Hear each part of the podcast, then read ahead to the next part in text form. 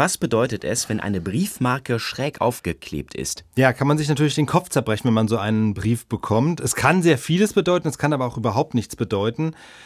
Kann ja vielleicht auch heißen, dass der Absender in Eile war. genau.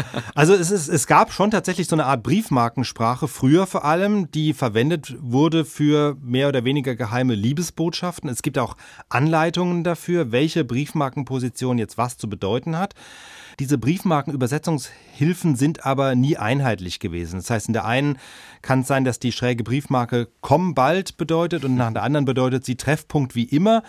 Äh, dann bei manchen dieser Briefmarkensprachen kommt es auch darauf an, ob die Briefmarke rechtsrum schräg ist oder linksrum schräg oder ob das Motiv auf dem Kopf steht. Das kann dann wieder eine negative Bedeutung haben, wie zum Beispiel, warum schreibst du nicht?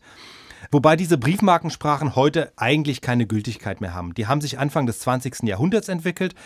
Das erste Heftchen mit solchen Deutungshilfen, das erschien wirklich so um das Jahr 1900.